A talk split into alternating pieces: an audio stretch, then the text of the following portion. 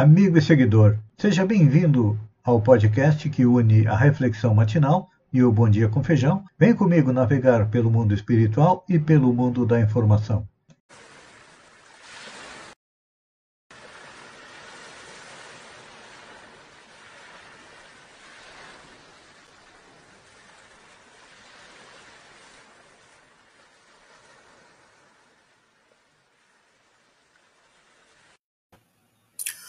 Olá, amigo e seguidor.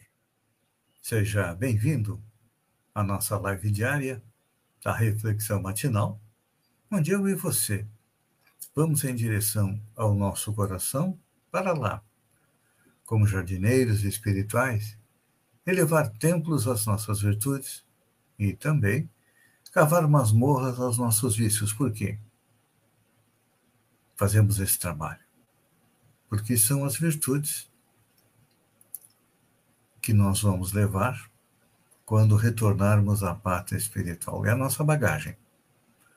E temos uma bagagem mais pesada que nos atrapalha, que são os vícios e defeitos, os quais nós devemos cavar masmorras a eles, enterrando-os bem fundo quando não pudermos arrancá-los do nosso coração.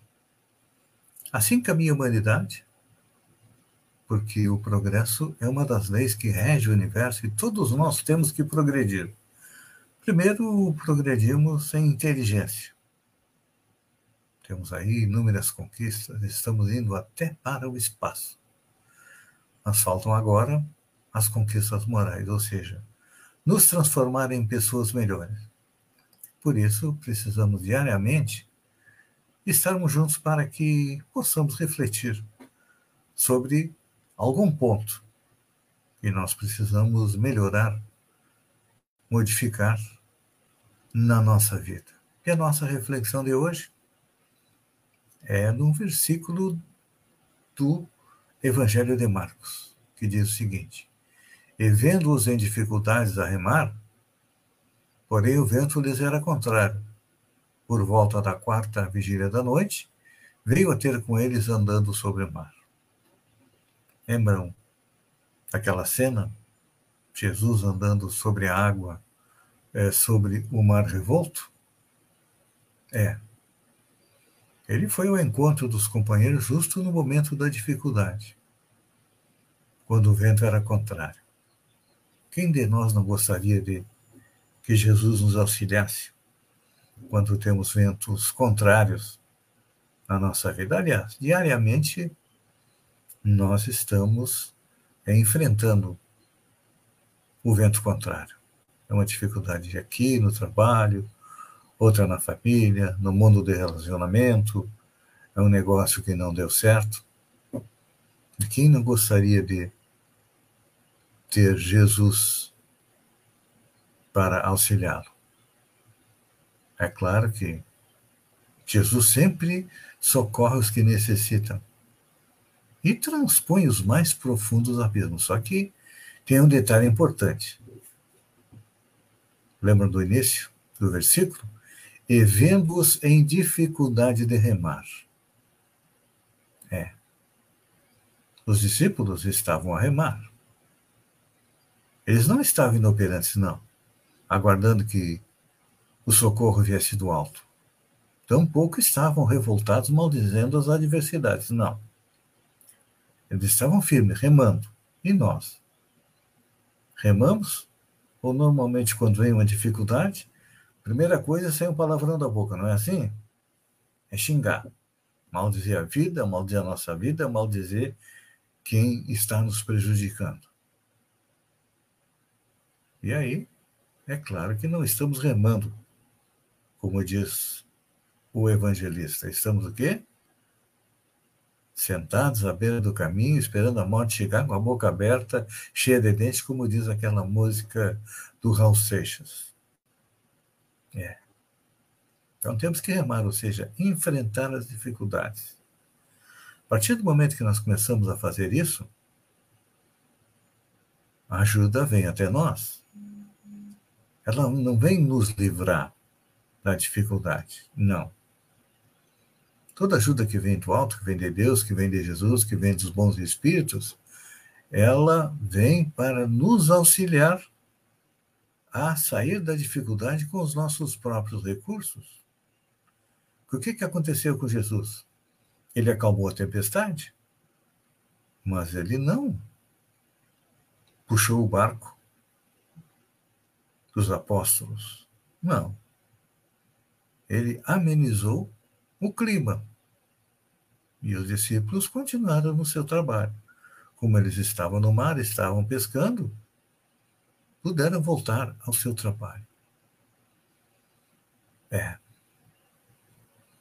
Quantas vezes acontece isso conosco? E muitas vezes é na última hora. Nós estamos já acreditando que não vamos conseguir ultrapassar a dificuldade. E o que, que acontece? Vem um auxílio, vem uma ajuda. Não vem quem resolva o problema para nós, não. Vem quem nos auxilia, muitas vezes através de uma ideia, um apoio.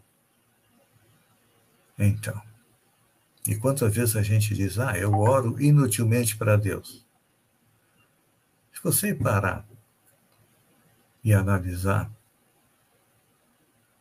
verá que Deus sempre responde aos nossos pedidos. É claro, tem aquele velho exemplo que eu uso. A pessoa queria ganhar na loteria, pedia para Deus ajudar ele. Até que um dia, já com a paciência esgotada, como se Deus pudesse esgotar a paciência, né? mas é uma figura de linguagem. Deus disse para ele: Ó, oh, abençoado, pelo menos joga, né? Vai na casa lotérica e faz o teu jogo. Como é que eu vou te ajudar? Será que eu, tu queres que eu materialize um bilhete premiado aqui e passe para ti? Aí é falcatrua, né? Então, mesmo acontece conosco. Nós oramos pedindo a Deus ajuda, a ajuda vem, a gente descarta porque ajuda chama-se trabalho. É. Porque o trabalho é uma das leis da natureza.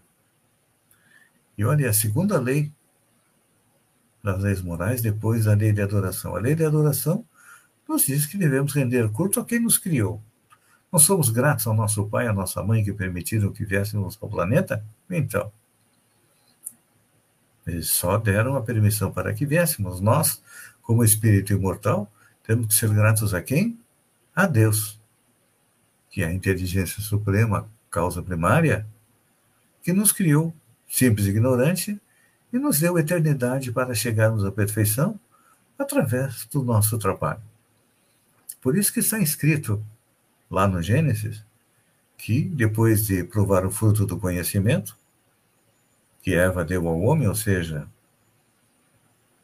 o livre-arbítrio, a capacidade de decidir, eles não foram expulsos do paraíso, não.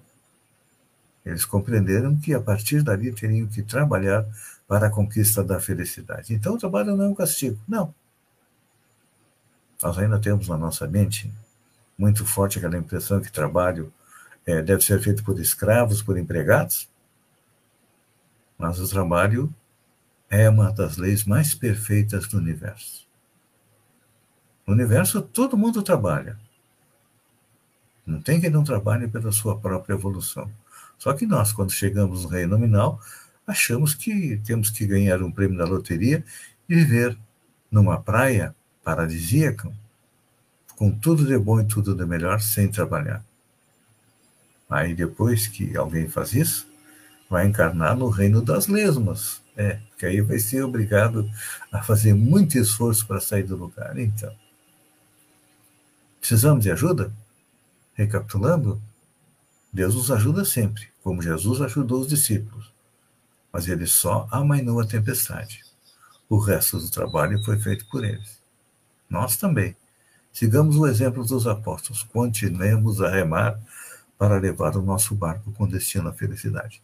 Pense nisso, amigo e seguidor, Enquanto eu agradeço a você por ter estado comigo durante esses minutos, fiquem com Deus e até amanhã, no amanhecer, com mais uma reflexão matinal. Um beijo no coração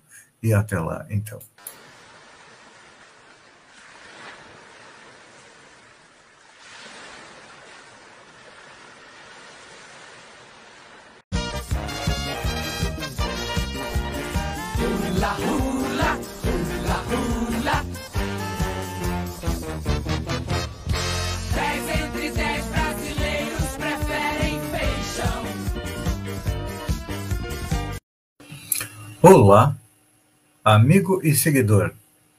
Seja bem-vindo à nossa live do Bom Dia com Feijão, onde eu convido você, vem comigo, vem navegar pelo mundo da informação com as notícias da região, Santa Catarina, do Brasil e também do mundo. Começamos com a nossa região, desculpem, quase que eu digo religião, valorizando os seus funcionários. É, Samai de Araranguá é uma das instituições públicas que mais valoriza seus funcionários. Seguidamente, distribui para a imprensa notícias sobre a atuação de seus funcionários na comunidade. A atual administração está de parabéns por lembrar a importância e valorizar o trabalho dos seus funcionários. Olha só. Entulhos nas ruas. Vamos voltar a falar de Araranguá. A administração de Araranguá vem enfrentando um problema que atinge todas as cidades, que é o descarte de entulho nas ruas. A administração pública lembra que a cidade tem um ecoponto no local que foi criado justamente para esse fim. Melhor de tudo, não é necessário ser material reciclável. O ecoponto está localizado no pátio de máquinas, situado entre as ruas Camélias e Amaro José Pereira, ao lado do Guincho Pizzaria no bairro Jardim das Avenidas. O horário de atendimento é das 8h30 às 12 e das 13h30 às 17h30, de segunda a sexta-feira. Então, gente, não vamos jogar o entulho na rua. Contrata alguém, pega e coloca lá no ecoponto. Olha só. Está chegando a revoada dos deputados andorinhas. É, eu digo deputado andorinha porque a andorinha é um pássaro que a gente sabe é uma ave migratória. No verão, ela está aqui no hemisfério sul, veio em busca do calor, e no nosso inverno, ela vai para o hemisfério norte em busca do verão lá naquele hemisfério. E, anualmente, ela faz isso. Só que os nossos deputados andorinhas, eles migram de quatro em quatro anos. Eles estão chegando em revoada aqui no sul catarinense, deixando uma verbinha. Porque normalmente o que, é que eles fazem? Eles dedicam o grosso das suas emendas, e cada deputado tem no mínimo 20 milhões de emendas anuais, os deputados estaduais, os federais têm mais que isso ainda, para distribuir, deixam o grosso nas suas regiões, nas suas bases eleitorais, vem aqui captar uns votinhos. E aí o que, que acontece?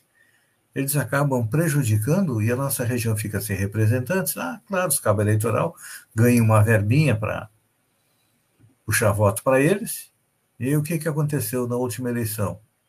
O nosso sul catarinense não conseguiu eleger nenhum deputado federal, porque os mais inteligentes acabaram votando nos deputados de outros locais, de outras regiões.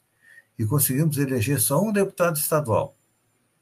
Porque os mais inteligentes, os mais espertos, acabaram votando em deputados de fora. Então, gente, olha, Vamos receber as andorinhas, os andorinhas, dar um tapinha nas costas, mas o voto, vamos descarregar o nosso voto em representantes aqui da nossa região. Pelo menos vamos estar defendendo que mais dinheiro venha para a nossa região. Seca histórica em Santa Catarina. 42% das cidades decretaram emergência. Situação desumana, diz morador. Santa Catarina tem 125 cidades com decreto de emergência assinados por conta da seca. O número representa 42% dos municípios catarinenses, segundo dados da Defesa Civil atualizados nesta terça-feira. Na agricultura, as perdas provocadas pela estiagem histórica causada pelo baixo volume de chuva chegam a 3,7 bilhões de reais. Além do problema na agricultura, o principal problema é a falta d'água. E olha, em 2020, o Estado havia igualado a pior seca da história, que havia sido registrada em 1957. E tem chovido muito pouco.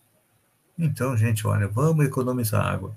Eu vejo gente lavando carro, com mangueira, com jato, regando jardim, molhando jardim para ficar verdinho. É. Infelizmente, ainda falta bastante consciência para o nosso pessoal. Gelson Merizio declara apoio a Lula e vai trabalhar para ele aqui em Santa Catarina. O pré-candidato a governo do PT, Décio Lima, levou o ex-deputado Gelson Merizio ao encontro com Lula na quarta-feira, dia 23. A reunião ocorreu em São Paulo, no Instituto Lula, e terminou com a campanha com Gelson Merizio apoiando o presidente Lula. É, tem muita gente lulando aí. O pessoal do Centrão daqui a pouco vai lular já estão ensaiando aí deixar o presidente Jair Bolsonaro tirar a escada e deixar ele no pincel. E olha só, falando em presidente Bolsonaro, você sabia que as férias dele em Santa Catarina, que ele disse que não era férias, depois voltou atrás e disse que era férias, custaram 900 mil reais. É. As férias de fim de ano do presidente Jair Bolsonaro custaram quase 900 mil reais aos cofres públicos. Ele passou sete dias em São Francisco do Sul, período no qual andou de jet ski, visitou o parque de diversão, entre outras atividades. É, ele foi criticado por manter o passeio, enquanto que a Bahia estava sendo atingida por fortes chuvas que deixou 25 mortos. Segundo a Secretaria-Geral da Presidência, a viagem custou R$ 899.374 e 60 centavos. Foi conseguido o total dos gastos com o pedido feito através da Lei de Acesso da Informação. É, ele, a previsão, ele chegou no dia 27, iria voltar no dia 4, mas acabou voltando no dia 3 é, para ser internado devido à obstrução intestinal. Segundo ele, ele comeu é, camarão sem mastigar. Então, tá aí. Vamos falar, de, já que estamos no verão, de praias bonitas. Você sabia que o Brasil tem três entre as dez melhores praias do mundo? É, de acordo com os prêmios Traveler's Choice do TripAdvisor, que foi divulgado nesta quarta-feira, dia 23, o Brasil tem três entre as dez melhores praias do mundo para descansar, para visitar. É, em quarto lugar, ou a melhor situada, está a quarta praia em Morro de São Paulo, na Bahia. Em sétimo lugar, está a Praia do Sancho, em Fernando de Noronha. E em nono lugar, a Praia dos Golfinhos, na Praia da Pipa, é no Rio Grande do Norte. A praia número um do mundo, ou a mais cobiçada, é a Grace Bay Beach, localizada nas Ilhas Turcas e Caicos. Então tá aí. Segundo o TripAdvisor, que é um site, a lista foi formada é, com base na quantidade e na qualidade das avaliações feitas por usuários em seu site entre 1 de janeiro e 31 de dezembro. Segundo o site, Alguns adoram areia branca e mais macia e banho de sol, enquanto que outros amam explorar enseadas rochosas. Esta lista tem lugar para todos os gostos, porque foi escolhida por milhares de viajantes no mundo todo. É, para mim, que moro em Balneário Gaivota, claro que eu, eu não desdenho outras praias, até gosto muito das praias do norte do país, mas minha Balneário Gaivota supre tudo aquilo que eu necessito com tranquilidade. Amigo e seguidor, obrigado pela companhia. Fiquem com Deus e até amanhã, às 6h45, com mais um Bom Dia com Feijão. Um beijo no coração e até lá, então.